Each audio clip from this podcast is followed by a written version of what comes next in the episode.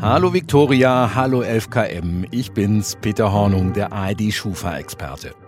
Wir haben ja am Dienstag bei FKM in aller Tiefe über den Schufa-Score gesprochen, dass der eingesetzt wird von Unternehmen bei Entscheidungen, ob man einen Handyvertrag bekommt, ob man einen Online-Kredit bekommt oder auch einen besonders günstigen Strom- oder Gasvertrag. Und heute jetzt kam das Urteil des Europäischen Gerichtshofs.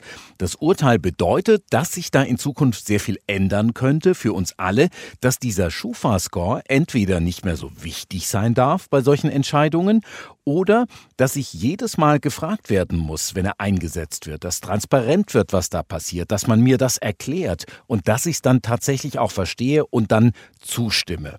Das finde ich eigentlich ziemlich gut, aber es kann auch erstmal sein, dass es ein bisschen holpriger wird für uns Verbraucherinnen und Verbraucher, weil es eben auch länger dauert, wenn man uns aufklären muss, was da im Hintergrund passiert.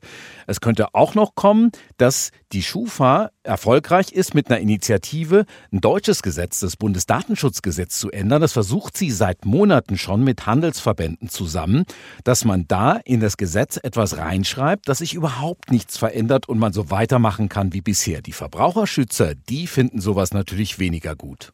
Danke, Peter, für das Update. Wenn ihr mit Peter noch tiefer einsteigen wollt in das Thema Blackbox Schufa, dann hört doch gern in die FKM-Folge vom Dienstag in der ARD Audiothek oder wo ihr sonst Podcasts hört. Geht einfach zwei Folgen zurück oder klickt auf den Link in den Shownotes. Und morgen bei 11KM geht es um ein sensibles Thema, um Sterbehilfe.